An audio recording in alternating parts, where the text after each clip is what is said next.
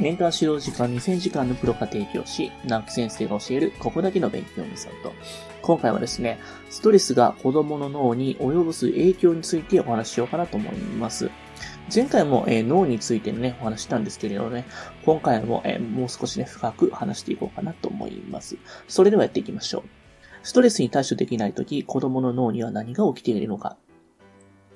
まあ、これまでの生物学の研究では、ストレスを受けると脳下垂体とかね、副腎から出るホルモンが自律神経系に作用していって、えー、血圧、そして心拍数を上げて、心身に変調をきたすと言われてきました。最近の脳科学の研究によると、分かってきたことは、まあ、ストレスっていうのは脳の前頭葉の神経回路にもダメージを与えるということです。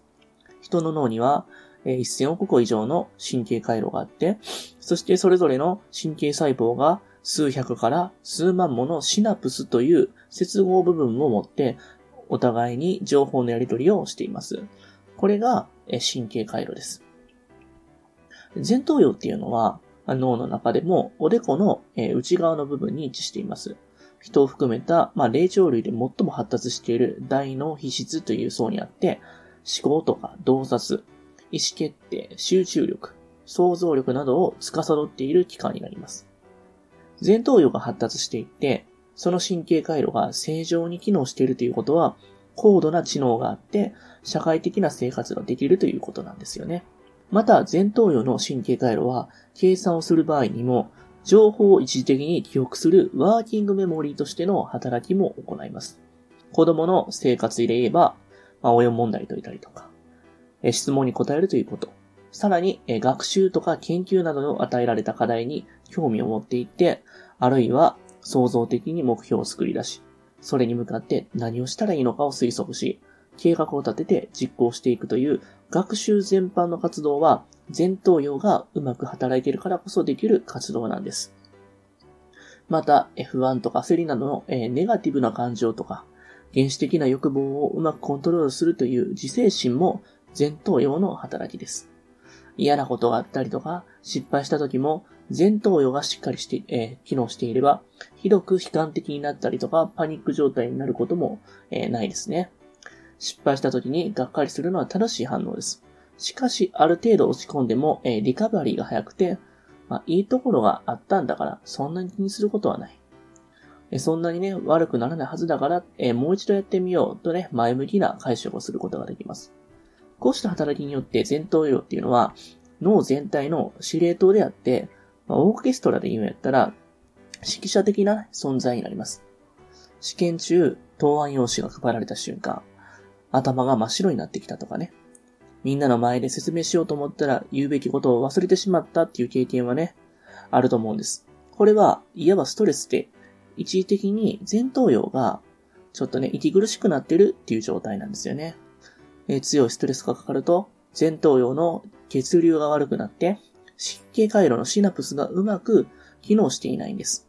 この機能低下、つまり、えー、窒息状態がずっと続いてしまうのが、うつ状態っていう風に言われています。ストレスで、えー、不安になるメカニズムについてお話していきます。ではなぜ前頭葉が機能しないとパニックになったりとか、うつ状態になるのか。そこに関係しているのが、扁桃体という脳の部分なんです。扁桃体は、大脳変影系という層にあって、快とか不快とか好き嫌いを判断するね、えー、脳のね、部分になるんですけれども、外からの情報が扁桃体に入ると、扁桃体は危険か否かを判断します。危険なものと判断したとき、起立神経系に働きかけて、まあ、発汗とか血液を上げるなど、えー、体の変化がね、現れます。まあ、これがね、緊張状態なんですけれども、さらに何かトラブルが起こトラブルが起こったときは、不安に駆られて攻撃したりとか、どこかに逃げ込んだりとか、闇雲な行動をね、出ようとします。扁桃体のこのね、衝動性を理性で抑え込もうとするのが、司令塔である前頭葉なんですよね。同じストレスとか、環境にさらされても、人によって恐怖とか不安の感じ方は違いあります。これは扁桃体の活動に個人差があるからなんですよね。扁桃体の神経回路が過剰に働いてしまうっていう人は、大きな危険が迫っているわけじゃなくても、必要以上の不安とか焦りが出てきて、日常生活に支障をきたしてきます。ストレスが長く続いていて、まあ、前頭葉の機能低下が続くと、衝動的な脳である扁桃体の支配が強くなっていきます。そうすると不安を感じやすくなって、感情のコントロールが、えできなくなります。どうせまた失敗するに違いないとかね、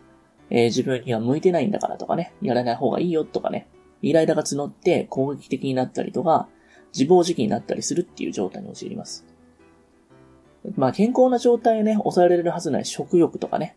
まあ性衝動とかギャンブルとか、薬物への依存が起こるものを、えー、これはね、前頭葉がうまく機能していない状態で起こっているというふうに考えられます。暴走しやすい扁桃体のコントロールっていうのは、まあ、左の前頭葉にある、これ、えまあね、DLPFC って言われるね、場所にあるんですけれども、ちょっとね、見ややこしいところなんですね。そこのメカニズムが繋がっています。この DLPFC の活動を活性化することができれば、うつ状態を改善する近道になると考えられるわけですね。続いて、子供の前頭葉は発達途上でストレスの影響を受けやすいという話していきます。人が思考したりとか、周りの人とのコミュニケーションを図り、喜びとか悲しみの豊かな感情を持って人間らしく生きるためには、前頭葉を含めた、えー、前頭連合野っていうのがしっかりと動くことが必要です。前頭葉が人間らしい知性とか理性に大きく関係があるということが分かったのは、1930年代の後半から行われていた誤った治療法なんだと言われています。まだ薬物療法のなかった時代に、重い精神障害で攻撃性の強い患者に対しては、前頭葉の一部を切ったりとか、他の脳との連絡を切断する、えー、ロボトミー手術が、えー、効果あるとされていました。ところが、この手術を行った患者は、知能テストの点数が落ちずに、攻撃性がなくなって穏やかになったんだけども、まあ、知的好奇心とか、他者への興味、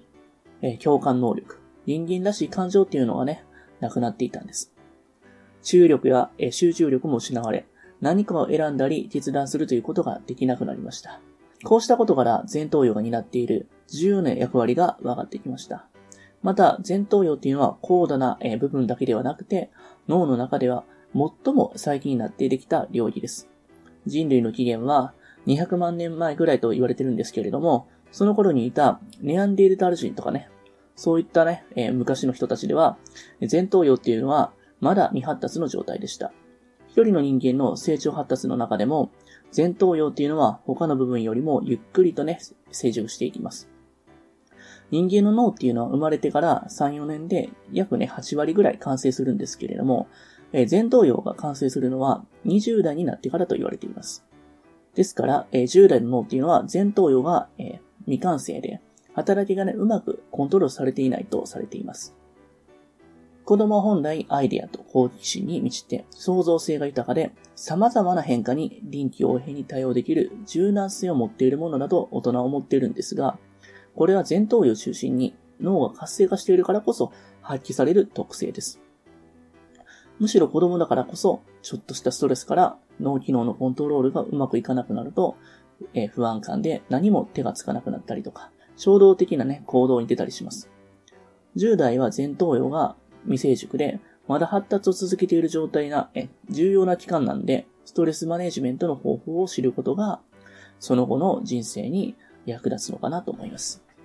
それではなぜ、ストレスで記憶力が落ちるのか、それについてもお話しておきます。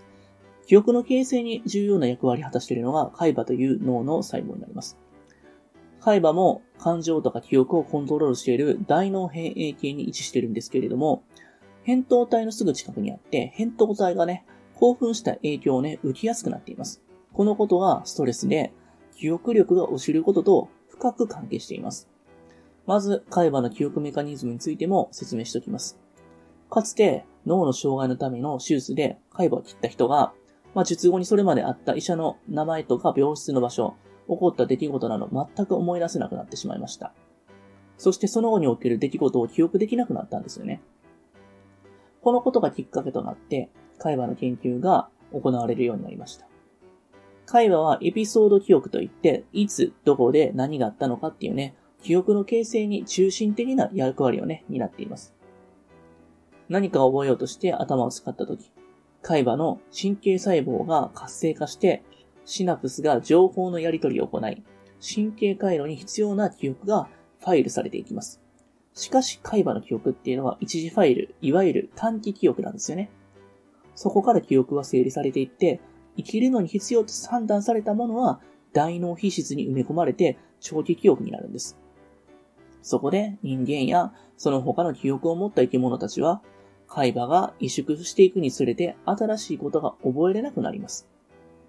人とか場所の記憶、最近起こったことは、そういったものを忘れてしまいます、えー、忘れてしまいがちですけども、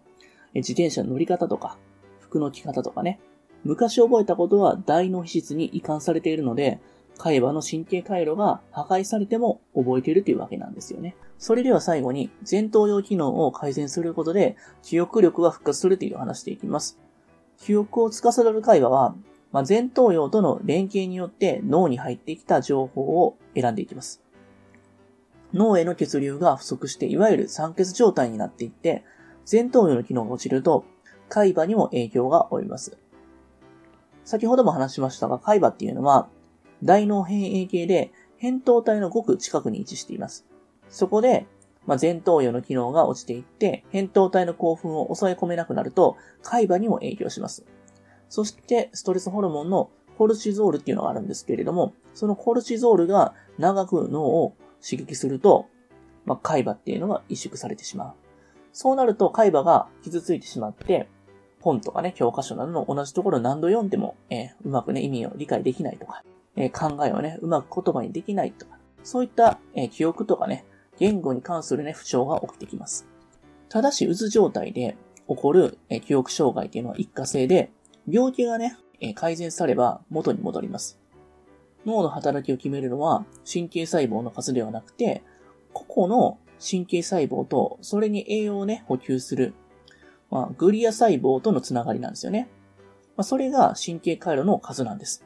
この神経回路の数っていうのは、年をとって、まあ、重なるごとに新たに増え続けることが分かっています。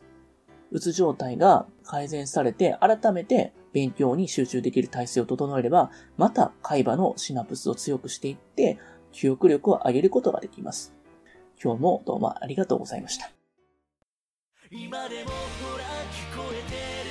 最後に、えー、私たちからお願いがあります。こちらの番組の配信を聞き逃さないためにも、各ポッドキャストでの登録やフォローをお願いいたします。ご意見、ご質問につきましては、説明欄にある、え、番組ホームページよりお問い合わせください。え、そしてですね、家庭教師エデンはですね、まあ、現在、LINE アットの方でもね、有力な情報を発信してますので、ぜひぜひご登録ください。え、それではまた。